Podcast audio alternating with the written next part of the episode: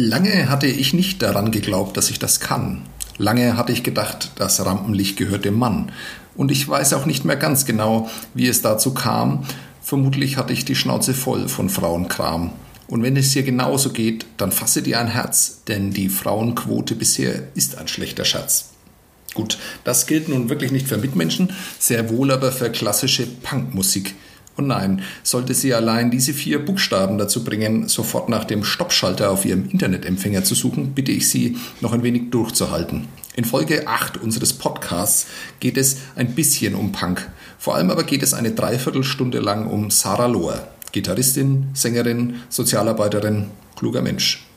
Aber bevor wir mit Musik, die sicher kein Punk ist, offiziell anfangen, möchte ich weiter aus Sarah, Frau auch in einer Band, dem zweitgrößten Hit der Nürnberger Krawallkapelle Acne Kid Show zitieren.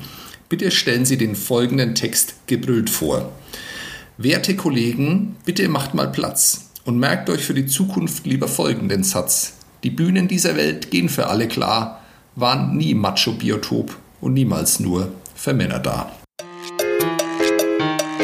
Mitmenschen. Ein Podcast von nordbayern.de. Mit Menschen, die verändern, bewegen, unterhalten. Sarah Lohr, ähm, was ich gleich am Anfang wissen will, ähm, hast du wirklich Klarinette gespielt? Nein. ähm, das ist also gelogen. Das ist gelogen. Tatsächlich, das ist das Einzige, was gelogen ist. Ich habe nämlich Oboe gespielt. Ähm, und das passt vom Reimschema nicht so gut wie Klarinette. Deswegen eine kleine Notlüge am Rande. Das heißt, es war ursprünglich mal Oboe, dann habt ihr es gesungen und habt gemerkt, funktioniert nicht. Ja, es war eigentlich nie Oboe, weil es war von Anfang an klar, es passt einfach nicht, ich muss was anderes spielen. Okay. Ich finde Klarinette Die tatsächlich noch viel peinlicher, ehrlich gesagt. Also ich habe mich auch lange Zeit dagegen gesträubt, dass da das Wort Klarinette reinkommt, aber es musste halt so sein, weil es sich einfach am besten einfügen lässt. Okay, ich ähm, weiß tatsächlich nicht den Unterschied zwischen einer Oboe und einer Klarinette. Ich kann mir beides nicht vorstellen. Tja. Oboe klingt halt cooler. Äh, ja, genau. Also klingt cooler, ist, ist sehr außergewöhnlich und äh, sehr viel schwerer auch zu spielen als Klarinette. Also da muss man schon krass musikalisch sein, so wie ich, ähm, um dieses Instrument beherrschen zu können. Und ähm, ja, nee, keine Ahnung. Also es, eigentlich ist nicht so ein großer Unterschied. Äh, Oboe klingt wie so eine Ente einfach. Aha, okay. Das klingt dann doch gar nicht mehr so sexy, finde ich. Richtig. Gut. Ähm, die Frau, äh, die krass musikalisch ist, ist Sarah Lohr, heute zu Gast bei Mitmenschen, unserem, ja, was auch immer, Menschen-Podcast äh, von nordbayern.de. Und ähm, Sarah Lohr ist Sozialarbeiterin und Sarah Lohr ist Frau, auch in der Band. Ist es okay vorgestellt, so, ja. so vorgestellt zu genau. werden. Ja, also das sind die zwei Sachen, die mich ausmachen, dass ich eine Frau bin, in der Band spiele und Sozialarbeiterin bin. Drei Sachen, die meinen Charakter komplett beschreiben. Sehr gut. Also nein, wir hoffen, äh, dir noch ein wenig näher zu kommen, vielleicht dann jetzt im Laufe dieses Gesprächs. Ähm, ich weiß nicht, äh, ob du dich damit beschäftigt hast, ähm, wozu du jetzt gerade eingeladen worden bist und äh, wozu du deinen Namen hergegeben hast. Lustig fand ich aber, dass wir vor zwei Wochen Dagmar World zu Gast hatten bei uns im Podcast. Und ihr, nämlich die Band, in der du spielst, habt ein Lied, das heißt Dagmar World. Ist dir das auch aufgefallen? Mm äh, ist mir tatsächlich heute aufgefallen, ja. Als ich mal den Podcast, für den ich meinen Namen hergebe, äh, angeschaut habe. ja, ähm, okay. Ja. Äh, schöne Grüße an Dagmar Wörl. Ja, richten wir aus. Ähm, aber das war ja tatsächlich auch so ein bisschen unser Vorhaben, sehr unterschiedliche Menschen ähm, zu diesem Podcast einzuladen. Also wir hatten El Hotzo, den ich nur sehr empfehlen kann, ähm, Marlies Bernreuter als äh, Konzernchefin einer Brauerei und heute eben ähm, Sarah Lohr, die ich ähm, kennengelernt habe als äh, äh, Frau in einer Band. Es gibt einen, warum ich das so penetrant immer wieder wiederhole, obwohl es eigentlich total blöd klingt. Das ist ähm, der Titel eines Lieds, das heißt Sarah und in Klammer steht dann Frau auch in der Band. Äh, und da gibt es ein sehr lustiges Video dazu, kann ich nur empfehlen, das mal anzuschauen. Da sieht man dich auch. Wer hatte die Idee äh, zu diesem Video? Ähm, waren so, also es war so ein Prozess. Äh, wir wollten eigentlich erst, sollte es so eine Retro-Kochsendung werden, ähm, wo ich irgendwie so klischeehaft in der Küche stehe und mit einer Schürze und einen Kuchen backe und keine Ahnung, das war, Konzept war noch nicht ganz ausgereift. Ähm, und am Ende sollte irgendwas passieren mit dem Kuchen vermutlich. Dann äh, hat das aber irgendwie nicht funktioniert. Dann wollten wir so einen, wir wollten so verschiedene historische äh, Presse, ähm, ach, wie sagt man denn, Presse? Presse? Pressebesprechungen? Nein, Pressekonferenzen. So. Genau. Ja, okay. Historische Aha. Pressekonferenzen, wie zum Beispiel Giovanni Trapattoni und so weiter, äh, nachstellen, mhm. mit quasi immer mhm. mir in der Hauptrolle. War aber dann ein bisschen äh, zu aufwendig und äh, irgendwie kamen wir dann auf Angela Merkel und Neujahrsansprache. Wo habt ihr denn die ganzen Blazer her? Das muss ja ein Vermögen gekostet haben. Habe ich äh, aus hier Breite Gasse in einem großen Einkaufs... Ähm, aber nicht im Whirl gekauft. ähm, wir versuchen ja auch in, so, in, diesem Podcast nicht so sehr in diese Klischees abzudriften. Und ähm, ich habe dir auch versprochen in den ersten Mails, als wir Kontakt aufgenommen haben, dass es darum jetzt eigentlich so gar nicht gehen soll. Ähm, aber um vielleicht ähm, den zwei, drei Hörern, die dich noch nicht kennen, äh, das so ein bisschen näher zu bringen und weil ich die Geschichte auch nicht so wirklich kenne. Ich kenne die Geschichte nur aus dem Lied und äh, da haben wir jetzt ja gerade erfahren, dass da nicht alles äh, genau stimmt bis ins jede Detail. Äh, wie bist du denn zu einer Frau in der Band geworden? Mm. Also tatsächlich äh, schon, also der Rest stimmt schon von diesem Lied. Ähm, mhm. Ich bin halt einfach, also ich komme aus einem kleinen Dorf, so 600 Einwohner Dorf in Schwaben, Dunkelschwaben, bayerische Seite noch. Ähm, und da war es halt, da war ich halt in so einer, in so einem Freundeskreis irgendwie durch Schule und so, wo einfach Musik schon immer eine wichtige Rolle gespielt hat. Und ähm, also ich bin, seit ich 14 bin, gehe ich auf Konzerte. Meine Eltern haben mich halt, keine Ahnung, mussten mich so einen ganzen Landkreis immer durch die Gegend fahren, weil auf dem Dorf kommst du ja nirgendwo alleine hin. Und äh, ich war halt schon immer so in, in diesem, ja, in diesem Punk-Subkultur-Ding äh, irgendwie, bin ich halt so reingewachsen. Hm. Und war aber nie bin nie auf die Idee gekommen, irgendwie selber aktiver Teil dieser Szene werden zu können im Sinne von selber Musik machen. Ähm, bei uns war es schon einfach so wirklich der Standard, dass alle meine männlichen Kumpels so in den Bands gespielt haben und äh, ich und halt andere Freundinnen so, wir waren da immer mit dabei und sind immer mit auf Konzerte gefahren, aber wir waren halt nie wir waren immer so die, die halt so orgamäßig irgendwas gemacht haben, ne? Also entweder den Merch verkauft oder keine Ahnung was.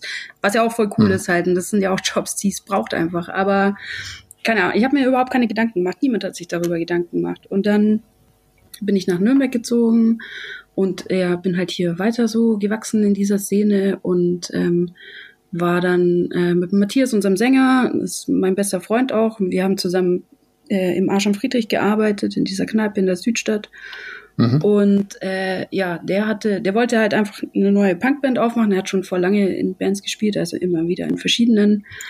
Und hat halt mich dann einfach gefragt, ob ich Bock habe mitzuspielen in seiner Band. Und dann habe ich halt so gesagt, ja, also ich habe schon voll Bock, aber ich äh, kann halt nichts. Ne? Also ich kann halt Oboe spielen so, was für eine Punkband einfach echt scheißegal ist. Und ähm, so, dann hat er gesagt, ja, scheißegal, ich habe halt Bock, dass du mitspielst. Und dann haben wir, okay, ja gut, dann spiele ich halt Gitarre so. Und dann noch äh, zwei andere Freunde gesucht, die auch so aus diesem Kneipenumfeld kamen der Sven, der damals Schlagzeug gespielt hat, ist eigentlich ähm, begnadeter Gitarrist und Sänger und äh, wollte aber unbedingt Schlagzeug spielen, obwohl er es nicht kann. Und ähm, Peter ist eigentlich Bassist und äh, spielt da Synthi und Keyboard, obwohl er es auch nicht kann. Deswegen war es okay für mich, dass ich quasi auch nichts kann, so, weil äh, alle irgendwie sowas wie Neulinge waren auf ihrem Instrument.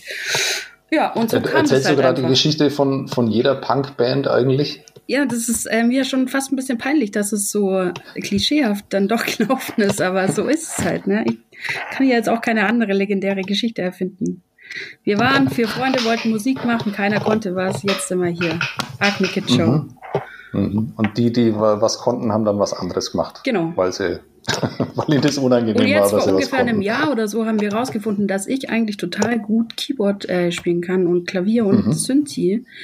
Mhm. Und eigentlich jetzt völlig am falschen Instrument bin, weil Gitarre kann ich nach wie vor einfach nicht sehr gut spielen. Ähm, aber jetzt spielen wir halt schon seit über drei Jahren so und jetzt kann man auch nicht plötzlich alle Rollen wieder tauschen. Das wäre auch kacke. Ja gut, aber ihr habt ja noch so 20, 30 Bühnenjahre vor uns, vor euch. Dann müsst ihr ja, da ist ja noch Luft nach oben. Also da kann man sich ja noch verändern. Aber wir machen es ja. jetzt immer so beim Einspielen für irgendwas, für ein Album oder so, mache ich jetzt immer Keyboard-Parts und Peter, der eigentlich Keyboard spielt, macht meine Gitarrenparts.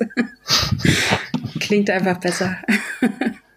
okay, das, ähm, das ist wirklich, also ich finde es trotzdem, trotz Klischees finde ich eine sehr schöne Geschichte. Aber was ich mir immer noch nicht so vorstellen kann, ist, und das hat mit dem Geschlecht überhaupt gar nichts zu tun, wie man sich dann plötzlich mh, hm, auf die Bühne stellen kann und ähm, das Schreien anfängt. Weil, also ich will euch da nicht so nahe treten, aber also ihr singt auch, aber es wird halt ganz viel, wird so, wie, wie, wie will man das sagen, so proklamiert, ja. Also ihr, habt, ihr habt eine Message und die wollt ihr möglichst energisch loswerden.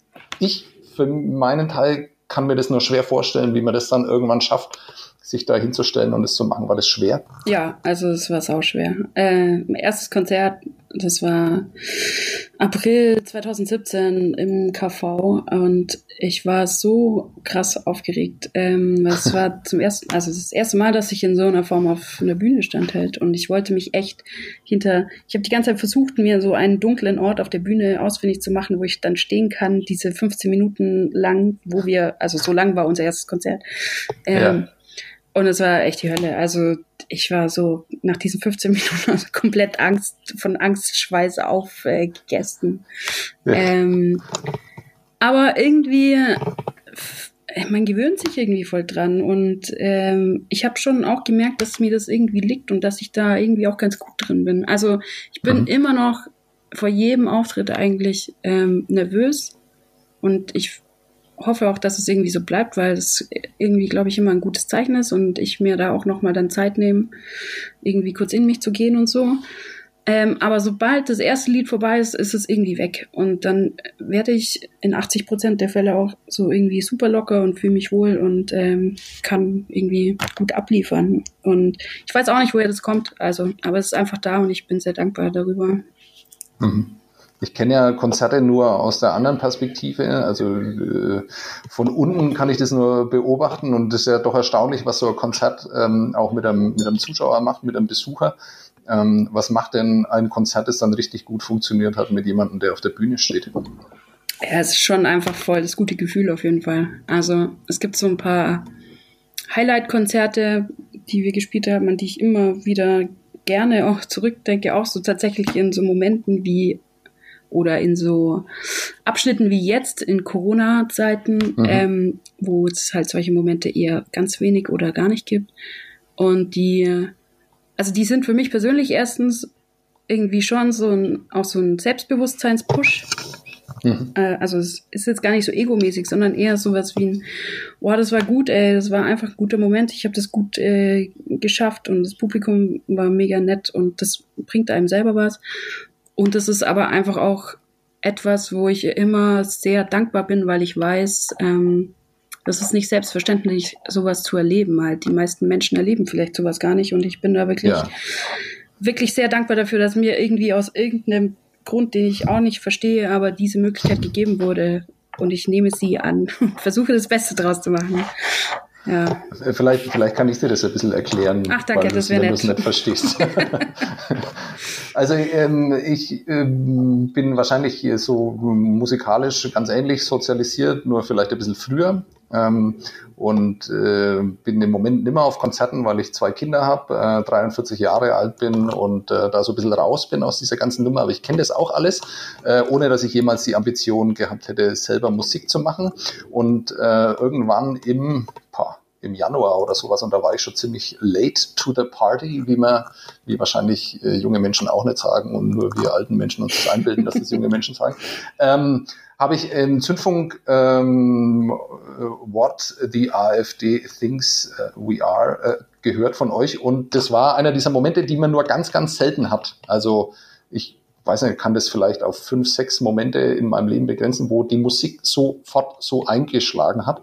Und äh, habe ich gedacht, okay, das finde ich ganz groß, ähm, weil das nicht im ersten Moment als, äh, als lustig zu erkennen war, sondern da hat man ein bisschen gebraucht, um da hinterzukommen und dann fand ich es einfach äh, brillant, ähm, das dann, äh, wie ihr das dann rübergebracht habt. Und so bin ich dahinter gekommen und deswegen kann ich mir vorstellen, oder das wäre mein Grund, ähm, euch bei einem Konzert dann anzuschauen, wenn das dann irgendwann mal auch mir wieder möglich ist. Ähm, das ist der Grund. Ähm, und dann habe ich mir gedacht, das wäre toll, da mal eine Geschichte drüber zu schreiben für die Nürnberger Nachrichten ähm, für die ich eigentlich als Sportredakteur arbeite, aber mich hat es wahnsinnig interessiert, was um dieses Lied herum so passiert ist. Also was waren, was habt ihr da für Reaktionen drauf bekommen? Ähm, vielleicht kannst du das mal erklären, bevor wir dann erklären, um was es in dem Lied eigentlich geht. Ja, die Re Reaktionen waren äh, sau krass. Also ähm, ja. erstens haben wir überhaupt nicht damit gerechnet, dass es irgendwie reichweitenmäßig so krass einschlägt. Ähm, also es war, ich weiß nicht, ich glaube, wir hatten innerhalb von einem Tag halt 10.000 Klicks auf YouTube und so, was halt, mhm. also was halt voll abgefahren ist. Ähm, und die Kommentare halt auch, ne? Also es war so, es war, man konnte so beobachten, eine Stunde lang gab es richtig viel sehr gute, sehr positive Kommentare und dann ging es irgendwann los mit diesen ganzen, also wenn man jetzt auf YouTube da drunter schaut, dann kann man die teilweise noch lesen. Ähm, mhm. Super, also schon auch sehr viele richtig beschissene Scheißkommentare von irgendwelchen Faschos oder äh, zumindest äh, Trolls, die sich als Faschos mhm. ausgeben. Und ähm, äh, war mir aber vorher schon klar, dass das passieren könnte. Und deswegen ist es mir auch ein bisschen egal, weil erstens sind es keine Kommentare, wo man wo man irgendwie äh, merkt, dass die Leute sich wirklich mit einem beschäftigt haben. Also das sind irgendwelche Kommentare, die random unter jedem anderen linken Video genauso stehen könnten. Das heißt, es sind einfach, die haben jetzt nicht recherchiert, wer wir sind, wo wir wohnen und so weiter und so fort. Deswegen finde ich, ja. da ist irgendwie kein Bedrohungslevel da. Zum Zweiten ja. Finde ich es einfach voll gut eigentlich auch, dass diese Kommentare da sind, weil sie alles bestätigen, was in diesem Video auch oder in dem Song, worum es halt geht.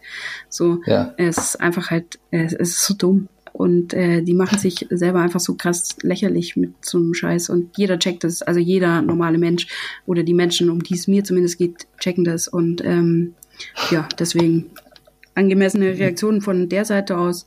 Und mhm. äh, ich kann, es waren sehr unterhaltsame Sachen einfach auch dabei. Also ich konnte auch ja. oft drüber lachen. Okay. jeder normale Mensch, das ist ja weiß nicht, finde es war vor fünf Jahren irgendwie noch so ein Begriff, auf den man sich hat einigen können. Aber ähm, 2020 fällt mir das immer schwieriger. Schwer, ähm, ja, gebe ich zu. Ja, das irgendwie einzuordnen. Ähm, äh, kurz zu dem Lied. Ähm, es beginnt mit einem Sample von einem Politiker.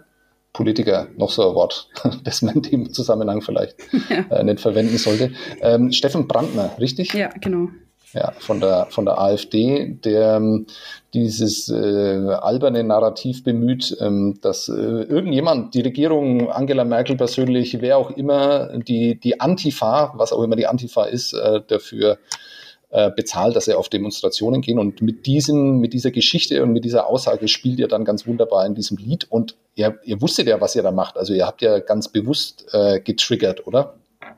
Ja, klar, darum ging's. Ähm äh, wir wurden dann tatsächlich auch, äh, wurde das Video auf so einem auf so einem rechten Blog äh, veröffentlicht. Journalistenwatch oder so heißt der. Und äh, da stand drin, ähm, erschreckende Einblicke in Antifa-Terror-Camp und dann wurde einfach so beschrieben, was in diesem Video halt passiert, ne, dass wir Steinschleudern üben und am Ende auch noch Geld dafür bekommen. Das wurde einfach so geschrieben und es wurde ganz bewusst einfach weggelassen, dass alles ironisch gemeint ist. Also die Leute, die diesen Eintrag geschrieben haben, die wissen hundertprozentig, dass es Ironie ist. Aber die ja. wiederum nehmen das auch gerne zum Anlass, um quasi diese Theorien einfach mit Absicht weiter zu verbreiten. Hm. Habt ihr solche Dinge, solche Szenarien, habt ihr die dann diskutiert, vor, bevor ihr dieses Lied gemacht habt? Äh, ja, wir haben das schon diskutiert. Ähm, es gab schon auch äh, Hinweise oder auch, ja, irgendwie auch äh, ja, ich will jetzt nicht Ängste sagen, aber schon Bedenken irgendwie, dass, keine Ahnung, äh, man ist jetzt dann irgendwie trotzdem auch öffentlich und wir haben es leider auch verpasst, unsere unsere Persön Persönlichkeiten irgendwie anonym in die Öffentlichkeit äh, zu begeben, sondern mhm. jeder, der ein bisschen Internet bedienen kann, kriegt relativ schnell so wichtige Eckpunkte über uns heraus. So. Ja. Aber keine Ahnung, wir haben es halt dann doch jetzt einfach gemacht und es ist ja nichts passiert und ich denke auch nicht, dass in wirklich, also dass auch in Zukunft was passieren wird, denn es gibt ganz andere Feinde, die diese Menschen haben, so, so traurig wie das klingt, äh, irgendwie so ein paar vier, vier ähm, privilegierte Hippies aus der Nürnberger Südstadt. So ist jetzt nicht ähm, das Feindbild Nummer eins von AfD und Nazis, ähm, sondern das sind halt leider Gottes andere Menschen. Und deswegen, ja, denke ich, also ich fühle mich sicher nach wie vor. Okay. Ähm, Hippies nennt ihr euch auch ganz gern. Äh, ähm, Hippies wirklich auch sehr abwertend gemeint. Also Hippies für mich kein positiv besetzter Begriff. Okay, das musst du erklären. Ja, also was ich weiß nicht, was man da jetzt heutzutage noch erklären muss. Also Hippies, gerade auch 2020 haben jetzt kein besonders gutes Bild von sich gegeben, wenn man so diese ganzen ja. Corona-Demos anschaut und so weiter ja. und so fort. Und äh, ich finde, ich möchte niemandem zu nahe treten und jeder hatte wahrscheinlich in seiner Jugend mal Dreads und hat voll gerne Bob Marley gehört und so. Aber mhm. ähm, ich habe oft das Gefühl, dass es eine ganz, ganz egoistische Szene ist, irgendwie, oder Szene, ich weiß nicht, wie ich das beschreiben soll. Aber ich ja. habe schon viele schlechte Erfahrungen gemacht und ähm, ja, für mich ist Hippietum nicht dieses Liebe, Freiheit, äh, Gleichheit, von dem immer so gesprochen wird, sondern es ist ganz viel Egoismus und äh, Egozentrismus und in Verbindung mit, ich packe meinen Van und, und fahre einfach durch die Welt, weil ich so frei bin und mach, bin aber eigentlich voll auf Social Media, verkaufe den Leuten irgendeinen Scheiß und so. Also das ist für mich das moderne Hippietum. Und mhm. ähm, ja, finde ich nicht so geil. Und wie ist es mit, wie ist es mit der Punk-Szene? Was, äh, was äh, gibt dir dieser Begriff heute noch? Im Punk ist alles super. Also da gibt es echt überhaupt nichts zu kritisieren.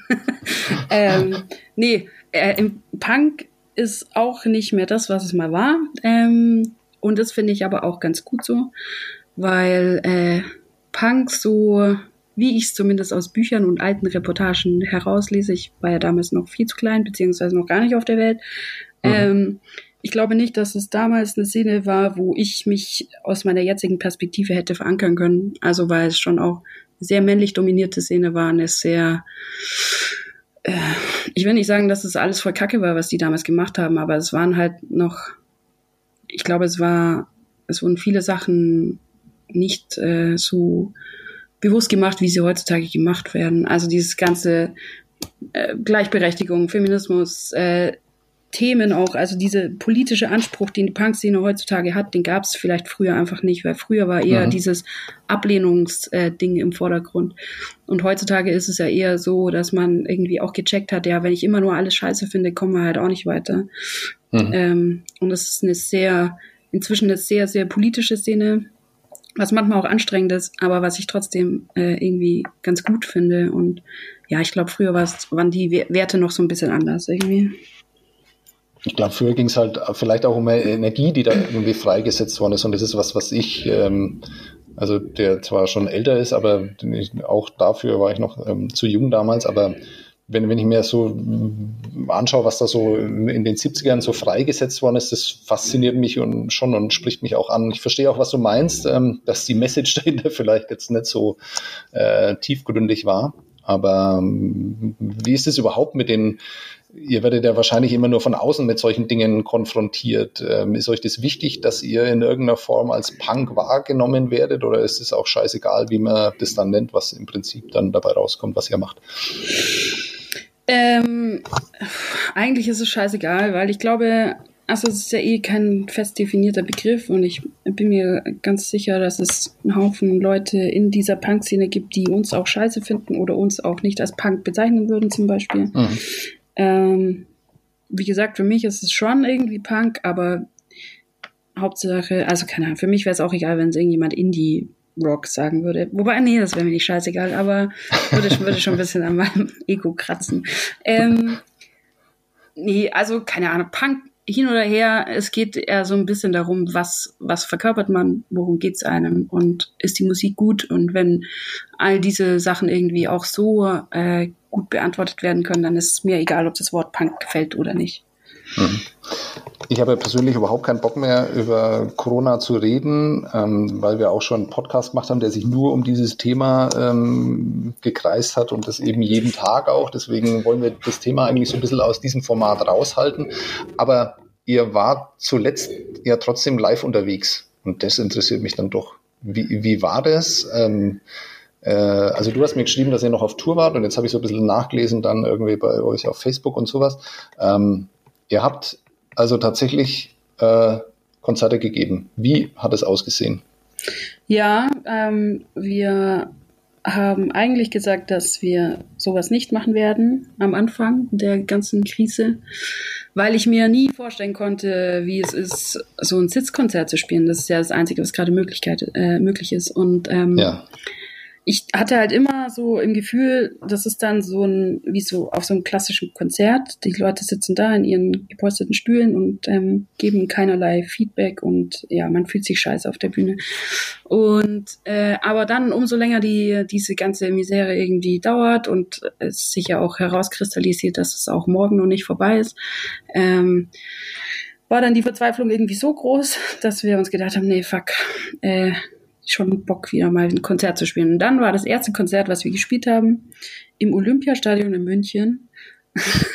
was voll geil ist. Ähm, und dafür nochmal Danke an Corona, äh, weil wir ja. normalerweise sonst nicht im Olympiastadion in München gespielt hätten. Ach so, ähm, okay. Aha. Ja, normalerweise gehört es nicht zu unseren Standard-Auftrittsmöglichkeiten. Äh, okay. Und äh, das war richtig geil. Ähm, das, da waren 400 Leute, das war so Reihenbestuhlung, mhm. wo immer zwei Leute saßen, dann waren drei oder vier Plätze frei und dann wieder zwei. Und es war auch so eine, das war oben auf, auf diesem, ja, da ist ja so ein Rundlauf oben auf dem Stadion. Ähm, ja. Und da war das halt, war so eine richtig krass übertriebene Bühne hingestellt und äh, das ist irgendwie so ein Gelände, wo Farin Urlaub mal ein Konzert vor 5000 Menschen im Stehen gespielt hat. Also Aha. kann man sich die Dimensionen irgendwie so ausrechnen und ich war so krass nervös. Das war unser erstes Konzert seit einem halben Jahr. Das war quasi auch unsere Album-Release-Party, weil die wurde ja auch abgesagt und so. Und mhm. ähm, ja, das, äh, dieser Abend hat mir so viel positive positives Feedback gegeben für mich und für mich selber und für alle anderen auch und für die Band an sich und keine Ahnung. Das war echt wunderschön, weil das Publikum das war mega gut. Die, die haben echt so dieses Stadion-Rock-Ding, was wir so ein bisschen auch angeteasert haben, haben die ja super umgesetzt. Die haben Plakate gemalt und keine Ahnung was. Also es war komplett irre alles irgendwie. Und ähm, ja, es war einfach ein richtig guter Abend, der so, es war wie so ein bisschen Urlaub von Corona mal. Ähm, und die und Leute sind dann sitzen geblieben. Die sind, also die haben, die Regel war so, dass sobald man aufsteht, man die Maske tragen muss und man durfte quasi im Stehen vor seinem Platz durfte man aufstehen und halt tanzen, wenn man will. Mhm. Ähm, mhm. Und das haben die Leute auch gemacht halt. Und äh, ja, und es kam super viel Feedback zurück. Also diese Angst, dass die alle nur da sitzen und nichts sagen und nichts tun, das war halt gar nicht. Also mhm. die haben mitgesungen und irgendwie ja, keine Ahnung. Es war einfach, es war wunderschön. Und ähm, seitdem haben wir, glaube ich, noch vier oder fünf andere Sitzkonzerte gespielt, die eigentlich alle geil waren. Das ist all, jedes Mal immer so ein bisschen anders. Es ist auch spannend, wie die Veranstalterinnen vor Ort das machen. Mhm. Ähm, aber es ist schon echt, irgendwie funktioniert es überraschenderweise sehr, sehr gut. Und es ist für uns als Band zumindest ähm, ein ganz guter Ersatz, weil irgendwie, weil, glaube ich, auch so eine so ein Konzert von uns ist ja nicht nur einfach, wir spielen eine halbe Stunde straight unsere Mucke runter und das war's, sondern es ist ja viel Interaktion und so eine Mischung aus vielleicht irgendwie Stand-up-Comedy und äh, weiß nicht, Konzert, Punkkonzert. Und das mhm. funktioniert in diesem Rahmen anscheinend cool. So, ich glaube, es ist was anderes, wenn du wirklich so eine Band bist, die einfach musikalisch sehr gut ist und wo es nur um dieses Live-Erlebnis geht und diese Musik, die man auf sich wirken lässt, ähm, mhm. dann ist es vielleicht schwerer, aber für uns funktioniert's und ich bin echt froh, dass wir das machen konnten. Es werden jetzt noch ein paar Konzerte geplant.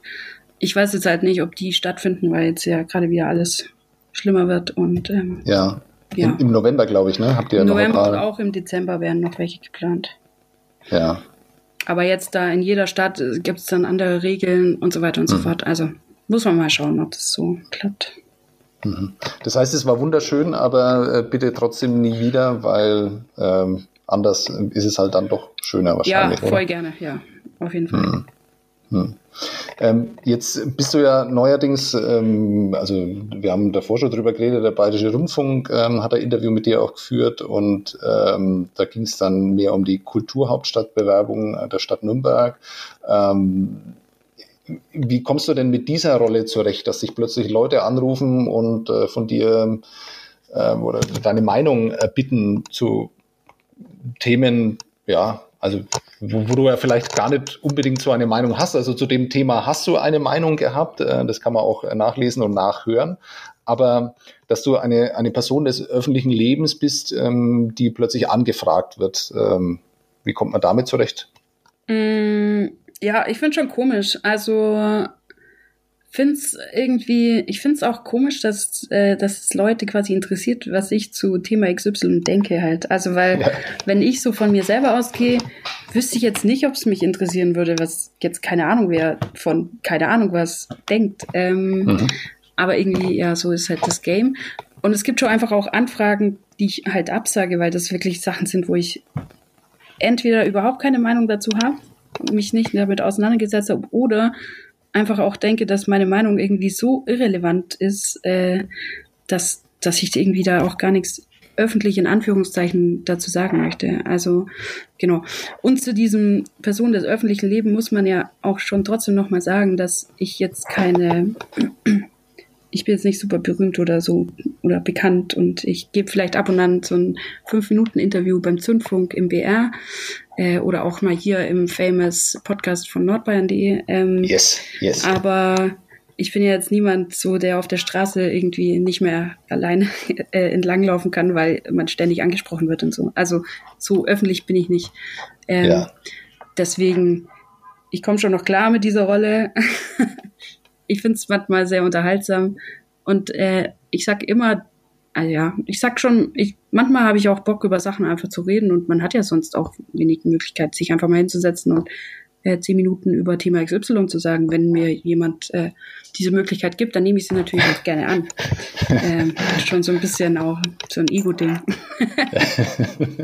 ja, man muss es ja auch nochmal klarstellen. Also ich will da überhaupt nichts äh, runterreden. Also man, du bist ja nicht nur eine Punkmusikerin, sondern du bist ähm, in der Luise die äh, Einrichtungsleiterin. Und ähm, wenn ich das alles hier so lese ähm, auf eurer Homepage, ja dann eigentlich auch noch äh, sehr, sehr viel mehr, vor allem auch mit äh, Themen beschäftigt, die ja ja sehr viel ernster sind, weil es, ist, weil es da um das Leben von Menschen geht äh, und äh, schon allein deswegen hast du ja was zu sagen. Ähm, ist es für dich auch ein Weg, über solche Dinge dann zu reden, zum Beispiel ähm, über die Problematik ähm, oder das, die Schwierigkeiten, die Flüchtlinge hier in diesem Land haben oder die Flüchtlinge, die gar nicht erst in das Land gelassen werden, ähm, dass du ähm. sowas nutzen kannst, um über solche Dinge zu reden? Ja, also ich versuche das natürlich schon, ähm, aber ich bin jetzt nicht also ich sehe mich jetzt nicht als so eine, so eine Art Pfarrerin oder so, die jetzt so ständig irgendwie darauf hinweisen muss und keine Ahnung.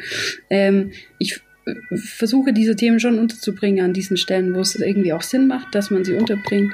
Ich habe immer mhm. nicht so viel Bock drauf auf so ein, ich sag jetzt was, also in zum Beispiel irgendwie, keine Ahnung, in so linken Kontexten, wo eh schon jedem klar ist, dass Moria äh, alles, dass sowas alles richtig scheiße ist, habe ich immer keinen Bock, so über solche Themen zu reden, weil ich finde, das ist immer eher so, ein, ja. so eine Selbstbeweihräucherung. Ja. Aber mhm. so in so Kontexten wie jetzt zum Beispiel, keine Ahnung, beim Zündfunk, Bayerischer Rundfunk, Bayern 2, mhm. ist vielleicht cool, wenn man sowas mal kurz sagt, weil da vielleicht gibt es auch Zuhörerinnen, die nicht, die sich nicht jeden Tag mit sowas beschäftigen.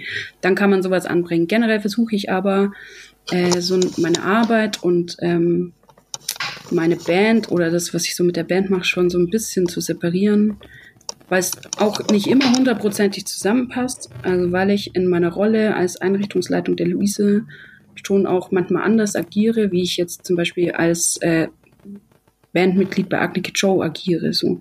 Also es ist jetzt nicht, es gibt keine so ganz krassen äh, also ich, ich mache, ich gehe nicht einmal links und einmal rechts so, ja. aber es gibt immer so Nuancen, ähm, wo man einfach unterschiedlich reagieren muss, weil man in einer anderen Rolle steckt, in der man ist. Und das passt nicht immer so hundertprozentig zusammen.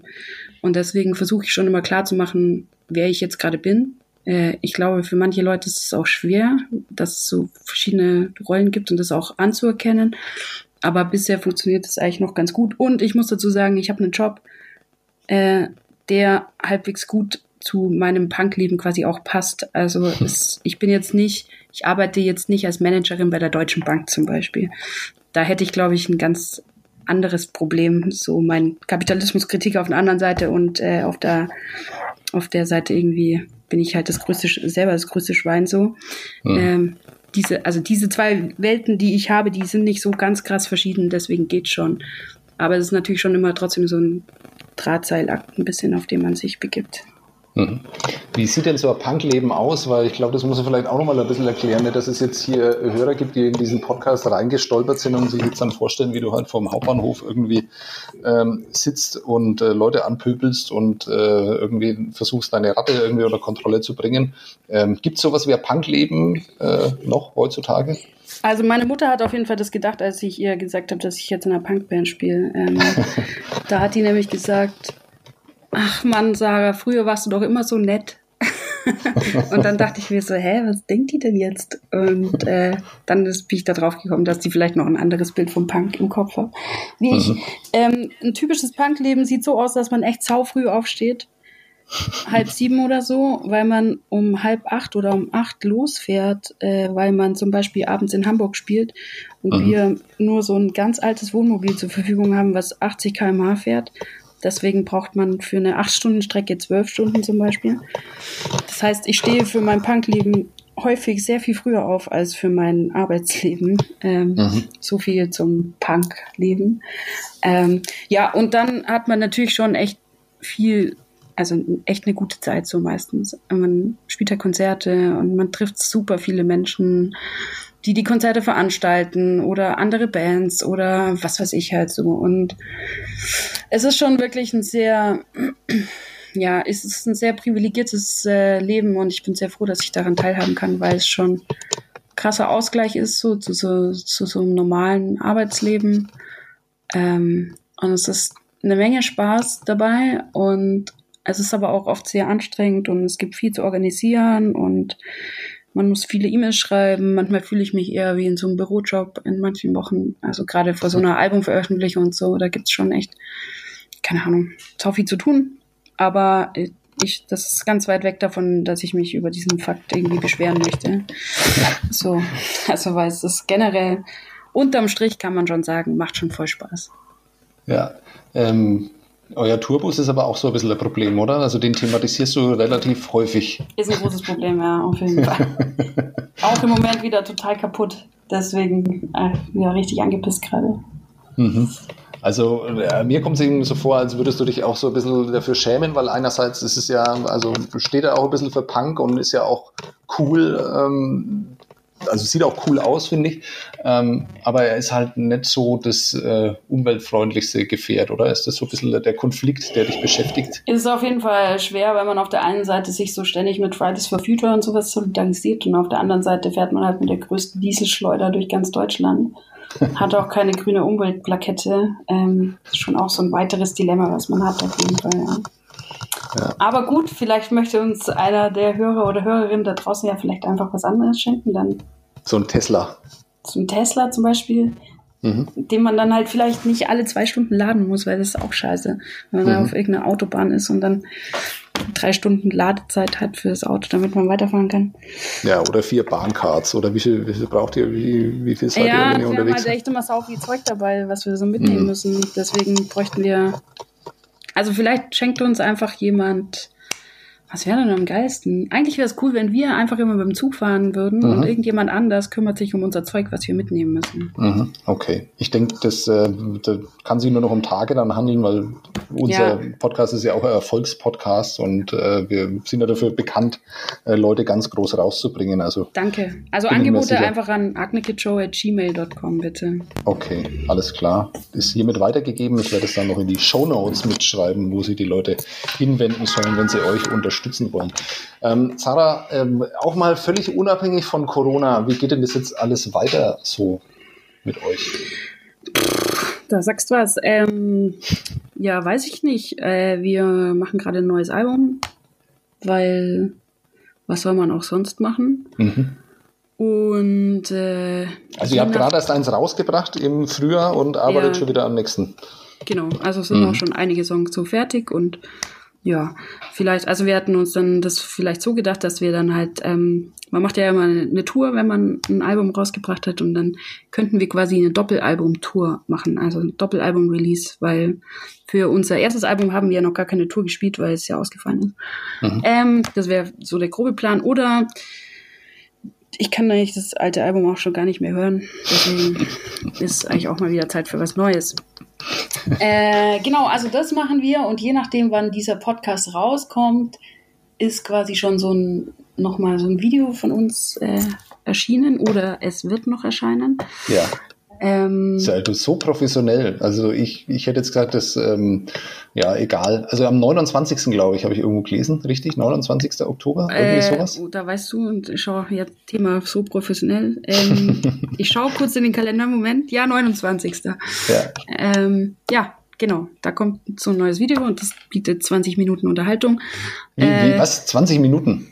Genau, 20 Minuten voll, volles. Also es ist jetzt nicht einfach so ein Musikvideo, es ist halt so ein. Na, ich möchte nichts verraten, das ist okay. grandios. Ja. Ähm, genau. Ja, und dann machen wir halt so, was man halt so macht. Also wir versuchen ab und an Konzerte zu spielen, wir versuchen ab und an lustige Sachen auf äh, Instagram und Facebook zu posten. Und ähm, ja, wir machen ein neues Album. Mehr fällt mir jetzt gerade auch nicht ein. Ähm, ne, ich finde, es langt schon. Einfach, ähm, einfach irgendwie auch hoffen, dass der Scheiß dann auch mal bald vorbei ist wieder. Mhm. Ja, das hoffen wir alle. Ähm, aber habt ihr denn grundsätzlich eigentlich so einen Masterplan, wie, wie das alles funktioniert? Weil man kann das schon vermuten, dass ihr euch schon Gedanken macht, äh, wie das mit Social Media funktioniert und wie das äh, irgendwie vom Look passt. Eure Videos finde ich, äh, wobei ich auch sagen muss, dass ich seit 1995 auf Viva und MTV irgendwie damals noch, äh, seitdem schaue ich keine Videos mehr. Ich weiß gar nicht, wie Videos heutzutage so aussehen, aber eure schauen sehr professionell aus, also da äh, auch immer mit, mit vielen Gedanken dahinter. Sieht nach einem Masterplan aus, äh, gibt's den? Mhm. Ja, wir haben eigentlich so einen Typen im Hintergrund, der, das ist so eine Konzeptband und der hat die entworfen vor zehn Jahren und äh, ist jetzt quasi, das läuft jetzt alles Schritt für Schritt. Nur das mit Corona hat er leider nicht eingeplant. Deswegen geht der ganze Plan nicht auf. Äh, nee, wir haben einfach, wir haben wirklich einfach das Glück, dass wir zum einen ganz viele sehr talentierte Menschen in unserer nahen Umgebung haben, die zum Beispiel sehr professionell wirkende Videos äh, machen können. Mhm. Ähm, also das zum Beispiel dieses AfD-Video hat äh, unser Kuppel gemacht, das ist der Jan, der wohnt auch in Nürnberg und mhm. spielt, spielt bei der Band Maffei. Und der kann sowas einfach, weil, also das macht er auch nur zum Hobby. Der hat eigentlich einen ganz normalen anderen Job. Mhm. Ähm, und wir kennen einen Haufen solche Menschen, die einfach voll geilen Scheiß können. Und ähm, deswegen, das alles gebündelt kommt immer so rüber, als wäre es also super professionell. Aber ähm, ja, wir haben einfach Glück, auch tatsächlich viel Glück. Und äh, diese ganze Social Media Sache ist einfach auch ein Ding, was äh, vor allem Matthias, unser Sänger, und ich so ein bisschen ähm, einfach voll gerne mag. Also wir sind beides einfach so Menschen, die den ganzen Tag irgendwie online sind und im Internet abhängen, wie die jungen Leute, was die halt so machen. Mhm. Ähm, und das, ja, keine Ahnung. Und Matthias ist halt einfach Grafikdesigner, zufällig. Und deswegen ähm, kann der halt einfach Sachen so machen, dass sie schön ausschauen. Äh, und was da, darum geht's ja eigentlich hauptsächlich auf Social Media. Und das ist wiederum so eine Sache, wo wir einfach Glück haben. Peter unter anderem, unser Synthi-Spieler, der kann, also der macht dieses ganze Technikzeug. Also der nimmt auch alle unsere Alben selber auf und so. Das macht er auch nur einfach so hobbymäßig. Aber ähm, das ist wieder so eine Sache, wo wir einfach Glück haben, dass wir solche fähigen Menschen entweder in der Band oder ganz im ganz nahen Umfeld der Band haben. Ähm, und deswegen brauchen wir erstens nicht viel Geld, weil all diese Menschen das umsonst machen. und zweitens ähm, kommt da halt ein gutes Paket dabei rum. So. Aber das ist großes Glück, weil wenn du sowas einfach nicht in der Band hast, zufälligerweise, dann hast du halt ein Problem, wenn du ein Tourplakat machen musst brauchst du halt einen Grafiker, den du bezahlen musst, der das mhm. macht, ja. Und das brauchen wir alles nicht. Ja. Genau, cooles Paket kommt da raus. Ich kann es nur empfehlen, beschäftigt euch mit Agne Kid Show, äh, googelt, äh, schaut euch die Videos an und geht dann auf die Konzerte, wenn sie denn hoffentlich wieder stattfinden können. Äh, Mitmenschen war das äh, mit Sarah Lohr von der Band Agne Kid Show, Sozialarbeiterin aus Nürnberg. Und ähm, war es ein Fehler bei Mitmenschen mitzumachen, Sarah? Ja. was, was für ein wunderbares Schlusswort. Ähm, was wir jetzt leider verpasst haben, weil ähm, ich habe mich, um mich so anzubiedern, habe ich das einzige Punk-T-Shirt ähm, das ich habe, angezogen, aber das hat jetzt über FaceTime und Skype hat es auch überhaupt nicht funktioniert. Das heißt, du siehst es auch gar nicht. Das oh, ist, nein. Ah, ja, es ist von den, von den Idols ein, äh, ah, geil. ein Verwe ja, super, ne? Es hätte schon funktioniert. So ein ganz, ja, ganz rosa, verwaschen, verwaschenes ähm, T-Shirt. Kannst du mir noch, ähm, das mache ich jetzt, der Abschluss ist ganz egoistisch, ähm, kannst du mir noch empfehlen, was man heutzutage so hören kann, noch was so in die Richtung geht, was irgendwie mir gefallen könnte, was knallt? Also die Idols äh, sind, haben ja tatsächlich auch gerade ein neues Album rausgebracht. Ja. Ähm, Finde ich erstmal sehr gut, gute Wahl. Ähm, ansonsten, okay, äh, fuck, was kann ich dir empfehlen? Ich kann dir die Band Acht Eimer Hühnerherzen empfehlen, falls du die nicht kennst. Ah, das habe ich schon mal gelesen, allein nur, weil der Name so überragend ist. Ja, okay. Genau, also machen auch mit deutschen Texten und äh, wundervolle Menschen auch ähm, und klingen so ein bisschen wie Wir sind Helden was irgendwie cool ist, finde ich. Okay. Ähm, und äh, warte, darf ich ganz kurz, ich mache kurz mein Spotify auf. Okay? Ja, klar, natürlich. ich bin immer so schlecht, mir einen Namen zu merken. Ähm, ja, acht Eimer Hühnerherzen ist schon mal nicht schlecht. Also, sie genau, also ich höre gerade auch viel Hip-Hop, aber weiß jetzt nicht, ob dir. Nee, können wir auch machen. Auch gut, bin offen. Ähm, ich höre gerade einfach total viel Action Bronson. Ich finde, ja. ist ein, ein sehr guter Rapper. Ähm, und ja, also finde ich einfach, steige ich richtig äh, drauf ein. Dann finde ich noch gut ähm, die Band äh, Nörgel, heißen die, wie kommen aus München. Wie, wie, wie Nörgeln? Wie Genörgel, mhm. genau, wie mhm. Nörgeln. Mhm so ein bisschen mehr, also schon so Hardcore-Geballer, aber teilweise auch mit französischen Texten. Das oh. ist eigentlich ziemlich geil. Mhm. Ähm, ist egal, wenn man nicht Französisch kann, weil es schon so geschrieben ist, dass man es auch eigentlich überhaupt nicht versteht. ähm, genau, die kann ich noch empfehlen. Und dann empfehle ich äh, noch wow. Namen vergessen. Moment. Damit hätte ich jetzt überhaupt nicht gerechnet, aber das ist ja ein sensationeller Mehrwert für die Hörer dieses Podcasts. Auf jeden Fall. Ach fuck, und ich wollte eigentlich noch eine richtig geile Band empfehlen, aber ich habe echt den Namen vergessen. Das machen wir dann einfach beim nächsten Mal, wenn wir in, okay. in, in die zweite Saison von äh, Mitmenschen starten. Ah, die Toten Hosen wollte ich noch. Ah, abgefahren. Das ist ja ein lustiger Name, die Toten Hosen. Ja, lustig. Ja. Ach, da wollte ich dich vorhin noch fragen, ob du dann so ein bisschen der Campino äh, dieser Punk-Szene wirst, aber egal. Ja, ähm, die Antwort ist ja. Ja, alles klar. Damit wollen wir aufhören. Sarah Lohr, vielen Dank. Runde 40 Minuten. Ähm, du musst aber noch in der Leitung bleiben, damit wir dann ausmachen, wie wir da noch einen Podcast draus machen. Okay? Okay, ja, alles klar. Bis zum Danke. nächsten Mal. Ciao. Bis dann, ciao. Mehr bei uns im Netz auf nordbayern.de